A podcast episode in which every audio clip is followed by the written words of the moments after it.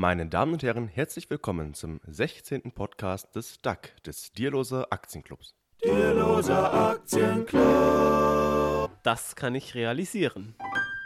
Ja, meine Damen und Herren, herzlich willkommen auch von meiner Seite. Danke, Pascal, für die Begrüßung. Wir haben heute auch wieder spannende Themen für Sie im Gepäck. Ähm, wir fangen an mit einem kleinen Update zu unserer Wanderung, die am Sonntag stattfindet. Als zweites besprechen wir unseren zehnten und damit letzten oder vorletzten Dekalogpunkt, wie man das auch sehen will. Ja, und als drittes kommt wieder Napoleon Hill, Denke nach und werde reich. Wir haben das erste Kapitel im letzten, in der letzten Woche gelesen und werden besprechen, wie wir damit umgegangen sind und werden heute das zweite Kapitel besprechen.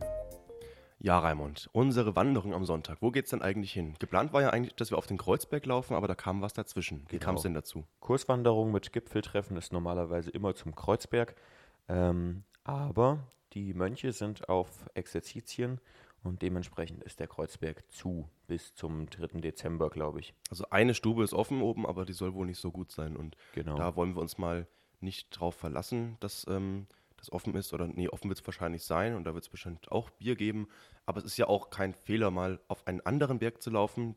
Dieser wäre nämlich der höchste Berg Hessens. Genau, wir wandern am Sonntag auf die Wasserkuppe und das hat zwei Vorteile. Erstens ist die Märchenwiese offen, also die Märchenwiesenhütte. Und an der Märchenwiese gibt es auch immer märchenhafte Bierpreise. Ähm, und zweitens ist die Wanderung ein bisschen kürzer, was gut in die kalte Jahreszeit jetzt passt. Das heißt, wir laufen ein bisschen später los und sind nicht wie zum Kreuzberg sieben bis acht Stunden unterwegs, sondern eben nur fünf bis sechs Stunden. Ja, am Sonntag soll es regnen, habe ich gesehen. Turnschuhe, keine Turnschuhe, lieber festes Schuhwerk, lieber das letztere, oder? Also ich werde mit Turnschuhen loslaufen und werde festes Schuhwerk im Rucksack haben. Okay, und auch die Regenjacke nicht vergessen. Aber ich glaube, so zum Nachmittag hin, so 13, 14 Uhr, wird es dann auch wieder ein bisschen trockener. Das ist gut. Da macht es dann auch wieder Spaß. Aber muss ja nicht immer alles Spaß machen. Manchmal macht man es ja auch einfach, ähm, um sich dann nachher auf die Schulter klopfen zu können, wenn man Pläne hat, wie zum Beispiel bei, bei Napoleon Hill. Nochmal kurz zur Wanderung. Ähm, wir haben ja auch immer ein, ein Zwischentreffen sozusagen, wo wir uns dann mit äh, den Themen der Börse auseinandersetzen. Das letzte Mal haben wir GOVs und Cashflow-Rechnungen verglichen mit zwei DAX-Unternehmen. Das wollen wir wieder machen, oder? Ja, so in der Art, genau. Also nehmen Sie irgendwie was mit zum Lesen oder so und dann können wir das auch durchsprechen und wir werden eben auch äh, vorbereiten von verschiedenen Unternehmen, diesmal derselben Branche und gucken eben, wie man da Cashflow-Rechnungen, Bilanzen, GUV miteinander vergleichen kann Ja. und was überhaupt diese ganzen Kennzahlen bedeuten. Dann zweiter Punkt, oder? Genau, zweiter Punkt. Achso, wann geht's denn los am Sonntag? Ach so, genau. Wir laufen natürlich ein bisschen später los. Ähm, Plan ist, dass das Loslaufen um 10.09 Uhr an der alten Piesel in Dierlos stattfindet. Okay, 10.09 Uhr trage ich mir ein. Gut, zweiter Punkt, Napoleon Hill. Ähm, du hast einen Plan aufgestellt, wie wir das letzte Woche besprochen haben. Genau, ja. Ähm, ja, stand ja drin im ersten Kapitel, man soll sich Ziele setzen und soll sich einen genauen Plan machen, wie man sie eben erreichen will. Und ich habe mir jetzt ein mittel- bis langfristiges Ziel gesetzt. Und man soll sich ja große Ziele setzen. Und mein Ziel ist, bis zum 35. Lebensjahr über 250.000 Euro zu verfügen. Das entspricht bei einer angenommenen Rendite von 5% im Jahr ähm, einem bedingungslosen Grundeinkommen von ungefähr 1000 Euro im Monat. Und das will ich folgendermaßen erreichen. Ähm, ich will mich jeden Tag bilden, das heißt entweder, also ähm, ich will mich finanziell bilden, ich will mich aber auch beruflich, für mich heißt das halt auch musikalisch bilden. Ähm, das eine eben, um meine Rendite eben zu erhöhen, das andere, um mein Einkommen zu erhöhen. Und das will ich einfach jeden Tag machen, so gut es eben geht. Manchmal mehr, manchmal weniger. Mal einfach nur was lesen. Mal irgendwie was komplett Neues ausprobieren, Sachen recherchieren und solche Sachen. Und ähm, ja, von meinem steigenden Einkommen will ich praktisch von jeder Einkommenssteigerung 50% sparen. Und ich habe mir eine weitere Zielmarke gesetzt und habe gesagt, ab dem 30. Lebensjahr will ich mindestens 1000 Euro pro Monat sparen. Und das Ganze ist jetzt durchgerechnet. Also, ähm, wenn ich nichts sparen würde bis zu meinem 30. Lebensjahr und habe dann 1000 Euro und plus eben das, was ich jetzt habe, verzinst, dann wäre ich bei ungefähr 120.000 Euro. mit 35 Jahren, aber ich werde ja bis dahin auch ein bisschen was sparen und ich habe mir das Ziel halt auch so gesetzt, dass ich mir so ein bisschen denke, kommt Zeit, kommt Rat. Ähm, ja, dass ich, also das, das Ziel ist da und wenn ich halt es nicht erreiche, mit 35 250.000 Euro zu haben, sondern vielleicht nur 180.000, ist es, denke ich, auch ein zufriedenstellendes Ergebnis. Aber das Ziel ist eben da und ich versuche halt, das irgendwie zu erreichen. Hm. So, das ist das, was ich mir aufgeschrieben habe. Ich habe das auch versucht, so wie Napoleon Hill schreibt, das mal jeden Morgen und jeden Abend einmal laut aufzusagen. Aber ich meine, ich bin Student und wenn ich irgendwie abends irgendwo am Feiern bin, stelle ich mich nicht hin und äh, was weiß ich, postuliere da laut meine Ziele. Und ähm, wenn man irgendwie nachts um vier äh, ähm, angetrunken nach Hause kommt, dann hat man auch keine Lust mehr, seine Ziele nochmal laut vorzusagen. Also natürlich, ich mache es nicht jeden Tag von mal morgens und abends, aber ich habe es jetzt schon ein paar Mal gemacht und habe es dadurch auch wirklich präsent im Kopf. Du wirst sehen, was du davon hast, wenn du das nicht so durchziehst, wie er das beschrieben hat. Ja, aber besser als du. Du hast ja gar nichts gemacht. Oh ja, du hast mich ertappt. Also ich habe es dir schon verraten vorher. Ähm, ich habe es einfach nicht hinbekommen. Ich habe irgendwie auch keine Lust gehabt. Ich hatte irgendwie jeden Tag was anderes, wie das halt so ist. Ne? Man hat ja ständig was zu tun. Dann kann man sich einfach nicht mit seinen Zielen und so weiter auseinandersetzen. Und äh, wenn man arbeitet, kann man nicht äh, ans Geldverdienen denken oder so. Kennst du das? Ständig passiert was. Kann man eigentlich nicht machen, oder? Mm, man ja. da, hat man da irgendwie eigene Möglichkeiten einzugreifen und sich eigene Pläne zu stecken? Ja, natürlich, klar. Ah. Einfach hinsetzen und loslegen. Ach so. Ich meine, es gibt doch auch bestimmt Zeiten, in denen du irgendwo sitzt und Sachen machst, die jetzt nicht unbedingt notwendig sind. Hm. Zum Beispiel, du hängst am PC und guckst dir YouTube-Videos an. Das kennt man doch. Das muss doch auch sein. Man muss doch auch mal auf YouTube was gucken. Hm. Da hat man doch keine Zeit, ähm, was zu machen. Nee, muss man nicht. Oh. Weißt so, du was, dann, ähm, dann mache ich es jetzt einfach. Das ist eine gute Idee, mhm. aber vielleicht besprechen wir vorher noch äh, meinen Plan. Du hast okay. ihn jetzt erfahren. Was hältst du davon? Ja, ich finde das gut ähm, dass du eben, du hast gesagt, bis 35, richtig? Ja. Und 100, nee, 250.000. Genau, das sind jetzt zehn Jahre. Ja. Ähm, ja, finde ich sehr gut, weil dann ähm, kannst du eben das Geld anlegen in Dividendenaktien zum Beispiel und bekommst dann quasi was monatlich. Musst du ja aber nicht. Du könntest es bekommen und ähm, kannst das Geld dann auch wieder reinvestieren. Ähm, und auf jeden Fall ist es besser, was zu haben, als nichts zu haben. Und ähm, 250.000 in zehn Jahren, das klingt vielleicht ein bisschen unrealistisch, ähm, aber hochgesteckte Ziele erreicht man ja auch schnell. Oder ist das realistisch denn? Also ich finde das, ich finde es eben schon realistisch. Ähm, also ich habe jetzt, wie gesagt, so beim, beim Durchrechnen ähm, noch eine Lücke von ungefähr 100.000. Ähm, aber man muss halt auch überlegen, dass ich bei äh, 7% am Kapitalmarkt, die man ja durchschnittlich hat, ähm, das Kapital sich alle zehn Jahre verdoppelt. Das heißt, wenn ich eben mit 35 150.000 Euro habe und nicht 250.000 Euro, dann habe ich die 250.000 zumindest zehn Jahre später. Ja, und du hast zumindest die 150.000 Euro. Die Eben, hättest du nicht genau. gehabt, wenn du das vielleicht nicht vorgenommen hättest. Richtig. Ja. Ähm, hast du denn noch mehr zu deinem Plan zu sagen? Mm, nee, eigentlich nicht. Ich glaube, das ist, ich denke, das ist ziemlich klar so. Und also ich habe mir halt so die, die groben Eckpunkte gesteckt und äh, alles weitere muss man eben immer dann, ja, also mit diesem Ziel im Hinterkopf mache ich eben alles, was ich tue. Ja, ähm, merkst du, musst du jetzt irgendwie deinen Alltag umstellen, deine Wochenplanung, musst du jetzt irgendwie mehr arbeiten, um dieses Ziel zu erreichen? Hast du jetzt irgendwie schon Konsequenzen gezogen für diesen Plan? Ähm, also konkrete Konsequenzen eigentlich nicht. Ich gebe momentan eigentlich schon Vollgas so was meine Arbeit angeht.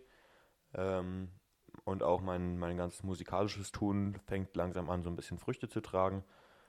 Ähm, habe jetzt irgendwie verschiedene kleine Jobs und da kommt immer was rein und ich versuche jetzt einfach meine Sparraten ein bisschen zu erhöhen, gerade vor dem Hintergrund, dass ich eben ab ähm, nächstem Jahr im Mai, wo ich 25 werde, meinen Krankenkassenbeitrag selbst zahlen muss und kein Kindergeld mehr bekomme, versuche ich eben bis dahin jetzt noch richtig mal Vollgas zu geben, weil ähm, ab dann bis zum Ende meines Studiums werde ich wahrscheinlich nicht mehr so viel sparen können, erstmal.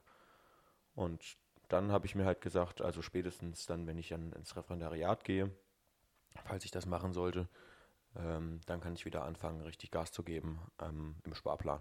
Ja. Krankenkasse werde ich es auch ab November zahlen müssen, weil ich jetzt zwei Jobs habe eben. Ähm, und ich werde dann höchstwahrscheinlich auch über diese Grenze von 415 oder 425 Euro kommen, die man eben als Student ähm, ohne Sozialversicherung verdienen darf. Also in die Rente habe ich bisher schon eingezahlt, weil ich immer so Werkstudentenjobs habe, wo das dann eben auch ähm, möglich ist, aber jetzt auch natürlich nicht viel. Wie geht es bei dir? Ähm, du bist sowieso wahrscheinlich unter dem zu versteuerten Einkommen. Ja, ähm, also offiziell auf jeden Fall. Und also ich gebe ja irgendwie Ja. auch Privatunterricht. Es kann sein, dass ich da äh, manchmal irgendwie mit 5 Euro vielleicht drüber komme oder so. Ähm, aber insgesamt verdiene ich eigentlich weniger als 400 Euro im Monat. Okay, dann, ich stehe völlig planlos hier. Und ja, dann überleg dir mal was. Genau. Also ich habe jetzt erstmal quasi ein Jahr lang frei, habe ich mir so überlegt, ähm, weil ich meinen Master im Ausland machen werde. Und jetzt schreibe ich noch meine Bachelorarbeit und habe jetzt eben sehr viel Zeit zu arbeiten. Und ich würde gerne eben, wenn ich meinen Master mache, ähm, ich habe jetzt um die 4.000 bis 5.000 Euro in Aktien und äh, da rumliegen. Und ich hätte noch gerne 10.000 mehr. Das heißt, innerhalb dieses Jahres möchte ich 10.000 Euro verdienen und ähm, das eben vor allem auch ein bisschen liquide haben, um flexibel zu sein. Ist das eine gute Idee? Viel Liquidität? Liquidität ist äh, prinzipiell erstmal gut, ist vor allen Dingen psychologisch gut. Weil ähm, wenn du eben 3000 Euro im Nacken hast und du gehst in eine Gehaltsverhandlung, gehst du da ganz anders rein, als wenn du nichts hast und unbedingt jeden Cent brauchst. Ja. Mein Plan ist natürlich auch nicht, das Geld dann äh, wieder im Ausland ähm, ja, auszugeben, sondern ich will das ja eigentlich als Sicherheit, falls ich irgendwie Probleme mit BAföG oder sowas bekomme. Irgendwie sowas gibt es ja. Oder, also man braucht ja immer Geld, um zu leben und zu überleben. Wenn man im Ausland ist, ist es vielleicht ein bisschen schwieriger, einen Job zu finden. Und wenn ich dann eben ein bisschen Puffer habe, dann habe ich da auch weniger Angst und äh, sage dann nicht äh, plötzlich mein Studium im Ausland ab, weil ich irgendwie denke, ich schaffe das nicht oder so. Weil Geld gibt ja irgendwo auch Sicherheit. Ich weiß ja, ich habe irgendwo noch ein paar tausend Euro liquide rumliegen. Im schlimmsten Fall verkaufe ich Aktien. Ähm, aber darauf muss ich auch nicht ankommen. Aber das gibt mir irgendwie die Sicherheit, vielleicht auch Dinge zu wagen, die ich vielleicht vorher nicht gemacht hätte. Auf jeden Fall. Wie hast du es jetzt konkret vor? Willst du jetzt irgendwie ähm, 5000 Euro bis Ende des Jahres liquide haben und 5000 noch zusätzlich in Aktien oder ähm, wie willst du es ungefähr gewichten? Also ich habe jetzt schon seit Mitte 2015 einen Job als ähm, Nebenjob im Studium und jetzt habe ich noch einen neuen Job äh, und dieses Geld werde ich komplett auf die Seite legen, wahrscheinlich zur Hälfte auf ein Tagesgeldkonto, zur anderen Hälfte in Aktien und ETFs, Sparpläne. Ähm, Tagesgeldkonto werde ich dann irgendwann auch eine Obergrenze ziehen, irgendwie so 3.000, 4.000 Euro werde ich da rumliegen haben. Mehr macht da auch keinen Sinn. Es gibt ja diese 80-20-Regel irgendwie, ne? Jetzt zumindest in unserem Alter. Ähm, ich glaube, 100 minus Alter sollte man irgendwie in Aktien haben. Also bei mir wären das jetzt äh, 78 Prozent. Exakt. Ja, ja, gut. Also das kommt ja auch, also das, das muss man sich aber auch selbst überlegen, wie viel man Mhm. einfach an liquiden Mitteln braucht, also was irgendwie passieren kann, wofür man jetzt irgendwie Geld benötigen müsste. Also man muss es halt auch einfach davon abhängig machen, was man im Monat zum Leben braucht.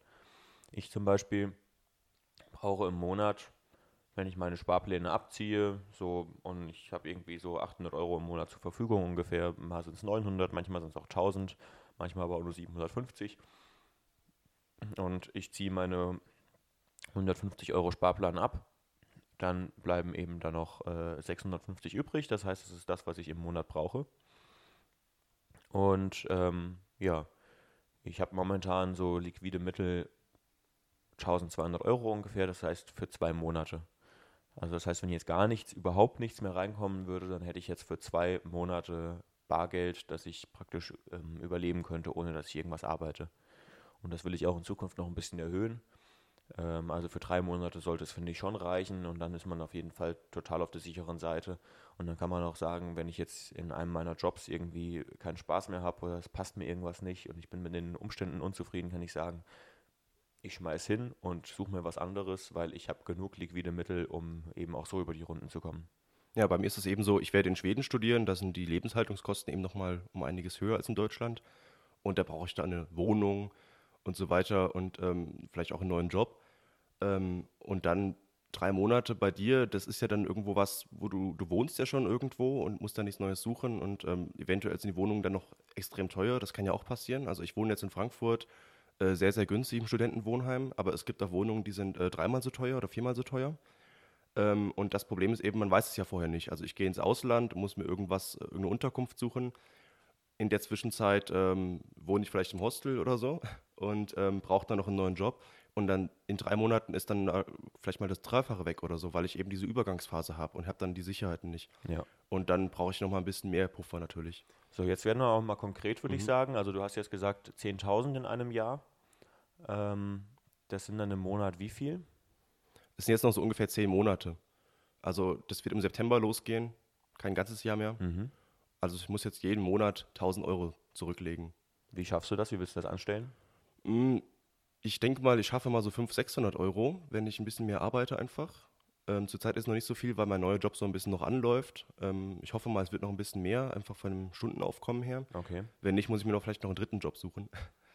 ähm, aber ich habe das natürlich ein bisschen höher gesteckt, als ich jetzt vielleicht realistisch erreichen würde, weil ich ja auch ein bisschen Ansporn brauche. Ne? Ja. Also es macht Ja. ja. immer Sinn, die Ziele ein bisschen höher zu stecken. Dann habe ich ja zumindest ein bisschen mehr. Und wenn ich das Geld eben in Aktien, ETFs stecke und so weiter, können die immer noch ansteigen. Ich weiß es nicht, aber die Gut, Börsen sind zurzeit ein bisschen im Höchststand. Ne? Eben, genau. Also auf Ob ein das- Jahr jetzt mit Mhm. großartiger Kurssteigerung zu rechnen, ist halt auch irgendwie ein bisschen unrealistisch. Das stimmt auch wieder, ja. Genau. Einfach durch harte Arbeit will ich dieses Geld verdienen. Ja, dann musst du jetzt Und- aber Vollgas geben. Jetzt werde ich Vollgas geben, ja. Mal sehen, was wir, wo wir in einem Jahr stehen. Genau. Und wie gesagt, ich werde meine, meinen Lebensstand erstmal beibehalten, auch wenn ich jetzt mehr verdiene und eben dieses Geld, was jetzt oben drauf kommt, komplett. Zu 100 Wegstecken. Prozent. Das Mhm. ist richtig gut, ja. Das ist ein, ein gutes Ziel. Und da macht es vielleicht auch Spaß, dann wirklich zu arbeiten, weil ich weiß, ich will damit irgendwie ein Ziel erreichen. Genau. Weil ja. wenn ich jeden Tag, jeden Morgen irgendwie zur Arbeit fahre und ich muss immer nur meine Rechnungen bezahlen, Krankenkasse und so weiter, aber ich komme irgendwie nicht vorwärts, dann macht das ja irgendwie auch keinen Spaß, wenn mir mein Job nicht mal irgendwie Spaß machen würde oder so. ja. Das ist ja auch nicht schön. Jetzt musst du das Ziel natürlich noch aufschreiben. Ich hole mal kurz einen Zettel und Stift oder ich mache es einfach nachher. Ne? Machst, machst du nachher. ich mache das nachher. Musst du aufschreiben und dann musst du es halt auswendig lernen. Mhm. So dass es, dass du es halt irgendwie gut rüberbringen kannst. Und was er ja auch sagt, also wenn man es dann eben laut sagt, dann merkt man eben, ob das Ziel realistisch ist oder ob man sich eben irgendwie ein bisschen selbst was vormacht. Und ich habe halt bei mir auch festgestellt, jetzt diese Woche, wenn ich es mal laut gesagt habe, ähm, also in dem Moment, wo ich eben sage, ich werde mit 35 Jahren 250.000 Euro, über 250.000 Euro verfügen, das fühlt sich schon mal irgendwie ein bisschen komisch an, weil man sich es irgendwie nicht so richtig vorstellen kann, wenn man gerade mal über 10.000 verfügt. Ähm, aber wenn man danach sagt, wie man es erreicht, dann finde ich auch, dass es realistisch klingt.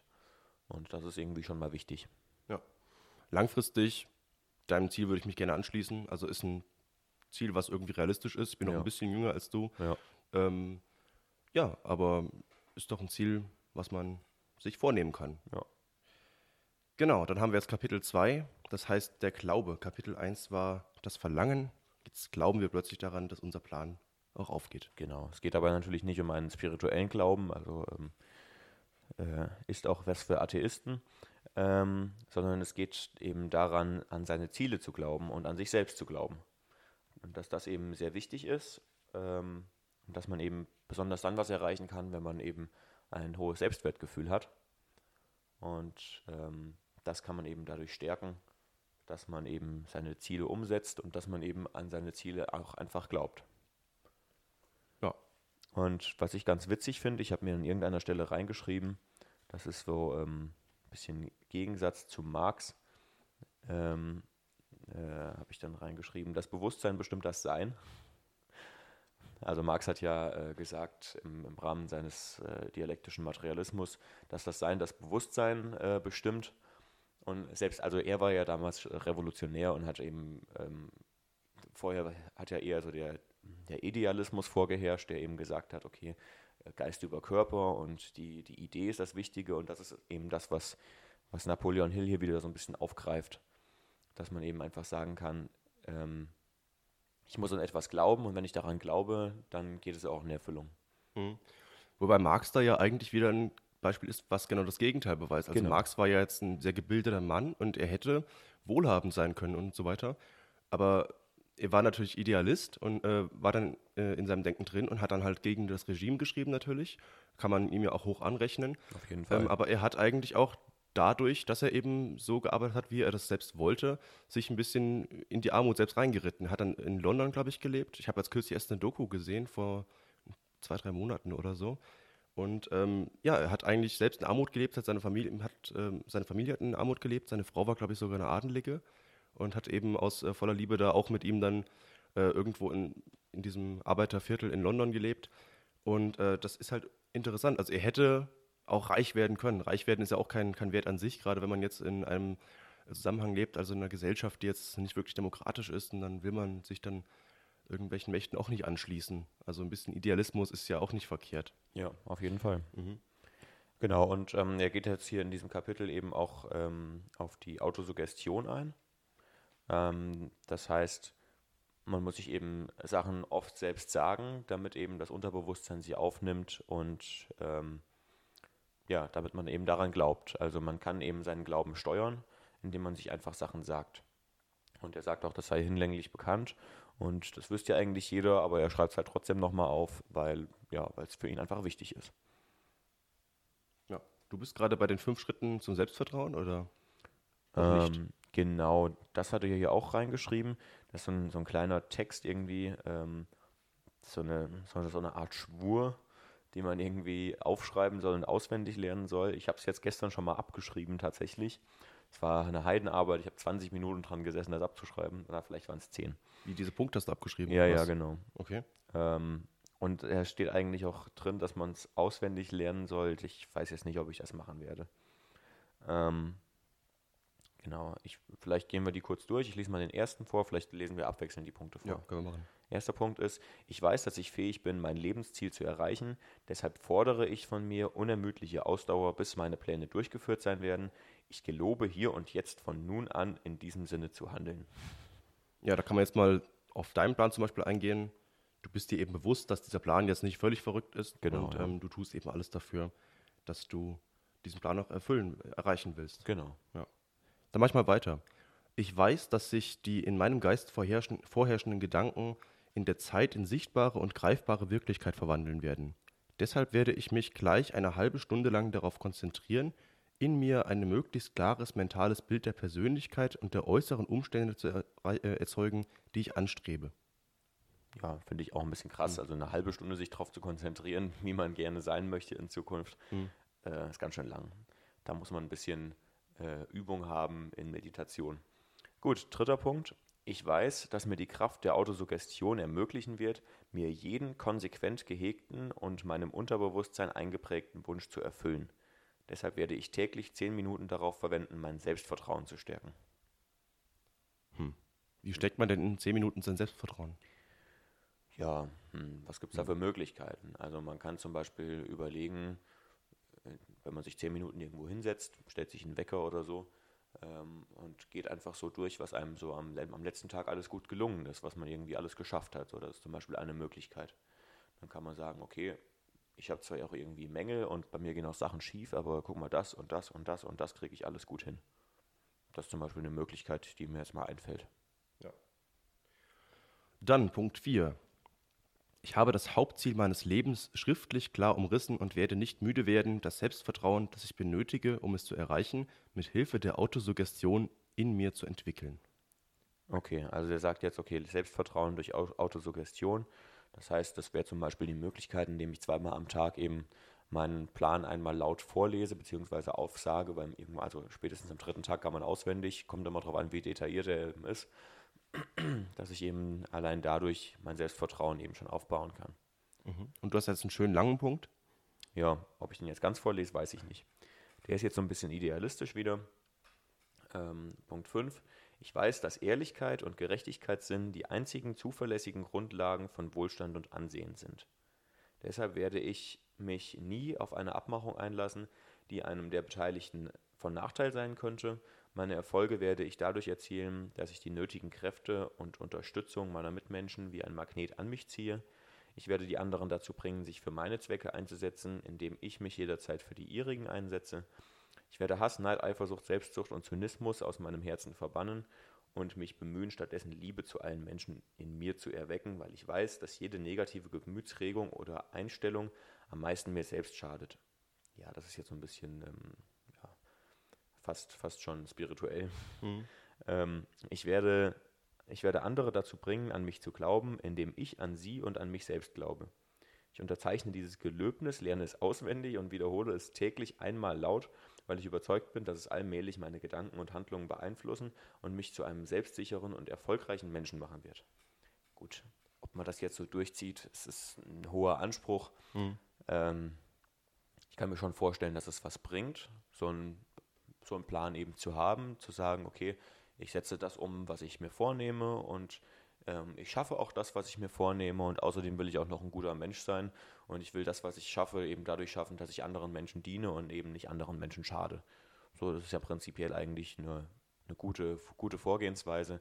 Aber ob man jetzt den, dafür den ganzen Text auswendig lernen sollte und ihn täglich wiederholen sollte, ist, ja, halte ich, halt ich persönlich für ein bisschen übertrieben. Ja, das nicht, aber er beschreibt ja sowas wie einen ehrlichen Geschäftsmann irgendwie, mit dem ich jetzt ähm, gute Geschäfte machen kann und ich weiß, er ähm, betrügt mich nicht oder so. Also wenn ich jetzt irgendwo hinkomme und mir will gleich jemand was andrücken, was ich gar nicht will, dann mache ich da mit dem keine Geschäfte. Genau, ja. Und wenn ich weiß, äh, hier, der kennt sich aus und berät mich und wirklich, ähm, dann komme ich auch wieder mal hin. Also da geht es ja einfach um irgendwie einen positiven Kontakt zu anderen Menschen Ja. und dass man eben mit offenen Augen durchs Leben geht und auf die Menschen zugeht und so weiter. Das ist ja jetzt erstmal nichts ähm, so Spirituelles, Ja. könnte man Ja. sagen.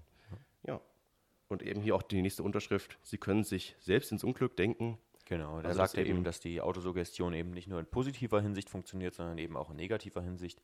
Wenn ich eben in allem immer nur das Negative sehe, wenn ich mir, wenn ich mich in meine Sorgen hineinsteige, dann ähm, ja eben nach dem Motto, das Bewusstsein bestimmt das Sein, wird das eben auch dafür sorgen, dass es mir in Zukunft nicht unbedingt besser geht. Genau. Ja, was lernen wir denn daraus? Gibt es denn jetzt eine praktische Anweisung für die nächste Woche? Wahrscheinlich nicht. Also ich werde diese fünf Punkte nicht auswendig lernen und eben positiver denken, Ja. könnte man sagen. Achso, am Ende stehen immer noch so Leitsätze drin. Ähm, genau. Äh, also, dass die, äh, die eine, eine wichtige Voraussetzung für Erfolg ist eben der Glaube, ist der erste.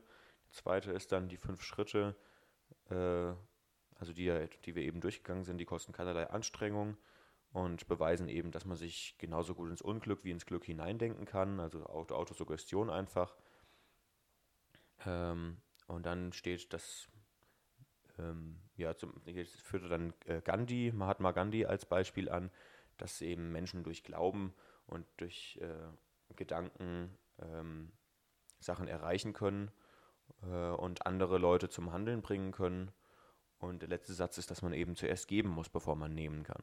Das heißt so, der, der, ähm, das Prinzip, ich muss anderen Leuten einen Dienst tun, um Geld zu verdienen, zum Beispiel. Und ganz groß, Armut und Reichtum sind beides Schöpfungen des Glaubens. Naja. Natürlich gibt es Unterschiede, ähm, soziale, ähm, die soziale Schere und so weiter. Ähm, aber eben dieser Gedanke, dass ich durch positive Gedanken eben auch mehr erreichen kann. Ja. Dann sind wir mit Napoleon Hill für heute durch. Ja. Ja, was, ach so, ja, was machen wir diese Woche? Also ich habe es einmal abgeschrieben zumindest. Ich habe es jetzt auch hier hinten drin liegen in, äh, in abgeschriebener Form. Ähm, willst du das auch machen oder ist dir das zu stressig? Ich kann es mir kopieren. Vielleicht werde ich es in Zukunft ein paar Mal lesen, mal gucken. Auswendig lernen werde ich es auf jeden Fall nicht. Okay, Ja, dann lesen wir Dekalogpunkt bis zur, Nummer 4, äh, Nummer 10. Was? bis zur nächsten Woche lesen wir das dritte Kapitel und besprechen das dann Mhm. und gucken, ob wir da was, damit was gemacht haben. Und äh, du machst bis dahin noch deinen, deinen Plan. Den schreibe ich auf, ja. Den musst du noch aufschreiben. Ja. In Schönschrift, damit ich es auch lesen kann. In Schönschrift, ja. Ja. Gut. Genau, Dekalogpunkt Nummer 10 ist Befreiung des Lohnsklaven. Oh. Was ist denn ein Lohnsklave? Ja, ein Lohnsklave, lieber Raimund. Also das kommt so ein bisschen, ich weiß nicht, ob es Marx, Marx selbst so ausgedrückt hat, aber es klingt für mich sehr marxistisch. Eben, da haben wir wieder dieses ähm, materialistische Bild, dass es eben den Kapitalisten gibt und unten den Proletarier, also den Lohnsklaven, ähm, der einfach ähm, von einem Lohn abhängig ist und jeden Mo Morgen eben zur Arbeit muss, äh, um eben überhaupt über die Runden kommen zu können, während der andere eigentlich davon lebt, dass andere für ihn arbeiten. Oder? Ja, Könnte man so sagen. kann man so sagen. Weil man kann jetzt das Bild vom Kapitalismus als unheimlich freiheitliche Gesellschaft haben, aber andere sind eben von der Arbeit abhängig und ähm, ja, ähm, teilweise haben sie gar nicht mal die große Auswahl, jetzt anderen, einem anderen Job nachzugehen, weil sie vielleicht irgendwo leben, wo es nicht so viele Arbeitsstellen gibt und ähm, sie dann eben froh, irgendeinen Job zu haben und wenn sie da kündigen, kommen gleich zehn neue nach. Also dieses Bild kennt man ja ja. irgendwie so in Richtung Leiharbeit und so weiter. Ähm, ja, und da gibt es eben diese Bezeichnung Lohnsklave für. Ähm, Sklave ist natürlich ein Begriff, ähm, da geht es irgendwie darum, dass jemand Eigentum an dir hat. Aber da könnte man ja quasi sagen, das ist so ein, eine de facto Sklaverei. Also ich kann ja nicht anders, als jeden Morgen das zu tun, was mein Arbeitgeber mir quasi befiehlt. Genau, also Siehst ich könnte, ich so? könnte natürlich jederzeit sagen, ich kündige und ich will hier nicht mehr arbeiten, aber dann äh, stürze ich mich eben in die Armut. Genau. So, Und der nächste fragt gleich, ja, warum, warum haben Sie denn gekündigt? Hat es ja nicht geklappt und so weiter. Genau. Man muss ja auch seinen Lebenslauf aufhübschen. Ja. So, wie befreit man denn den Lohnsklaven? Genau, also wir sind natürlich jetzt nicht der Meinung, dass wir jetzt ähm, irgendwie den Sozialismus hier einführen wollen und äh, dass ähm, jeder vom Staat durchgefüttert wird und niemand mehr arbeiten muss, ähm, sondern wir als liberal denkende Menschen sind natürlich eher dafür, dass sich der Lohnsklave selbst befreien muss. Und wie schafft er das? Natürlich, indem er Geld spart, indem er sich ein bisschen unabhängig macht von seinem Arbeitgeber ähm, und natürlich durch Bildung. So, Genau. das sind eigentlich so die Punkte. So im Grunde genommen das, was wir hier gerade machen.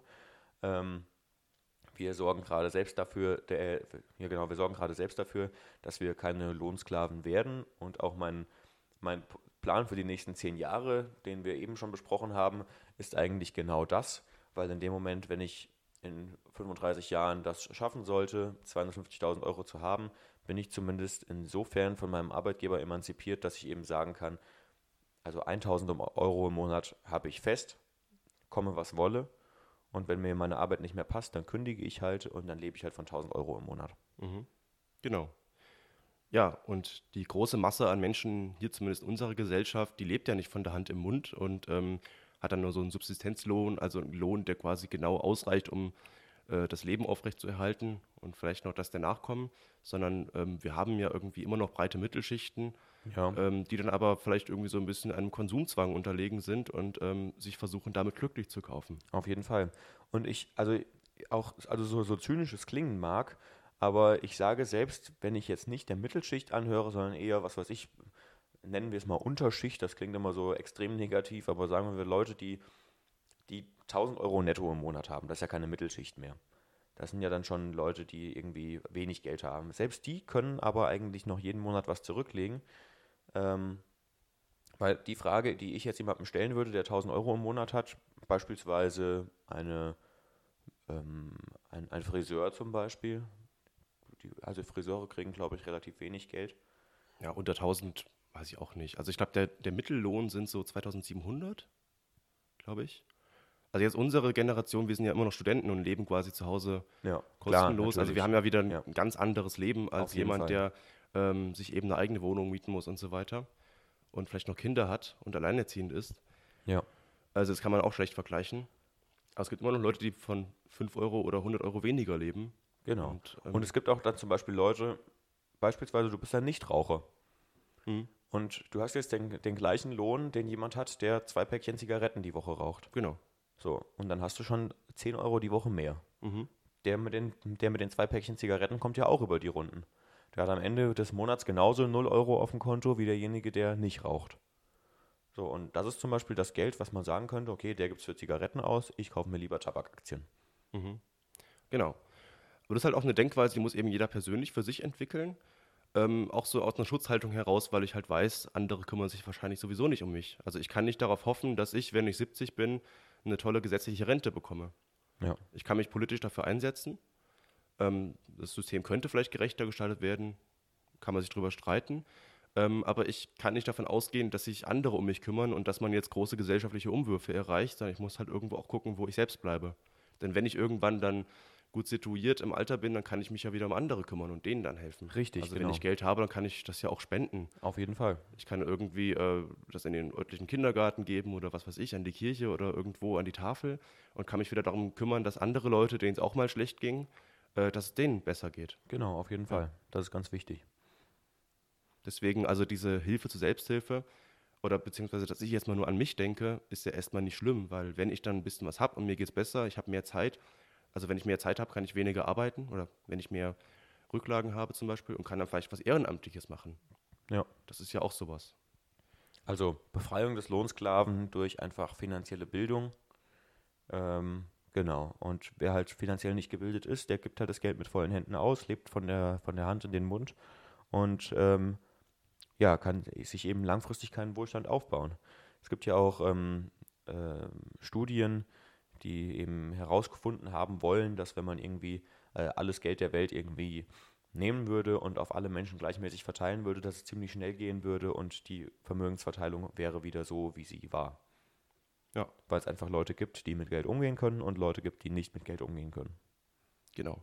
Können Sie denn mit Geld umgehen? Ja oder nein? Und ähm, haben Sie dann schon mal sowas erlebt, dass Sie bitter arm waren und dann durch eigene Arbeit reich geworden sind? Oder nicht? Oder würden Sie es gerne erleben? Schreiben Sie uns doch eine Mail an vorstand.aktien.net Mit und gewinnen Sie immer noch ein Buch Geld und Geldpolitik von der Deutschen Bundesbank, das Sie genauso gut auch gratis da direkt bestellen können. Aber Sie bekommen noch etwas obendrauf. Und zwar einen Sticker von mir, vom Diodos Aktienclub und von Raimund eine CD.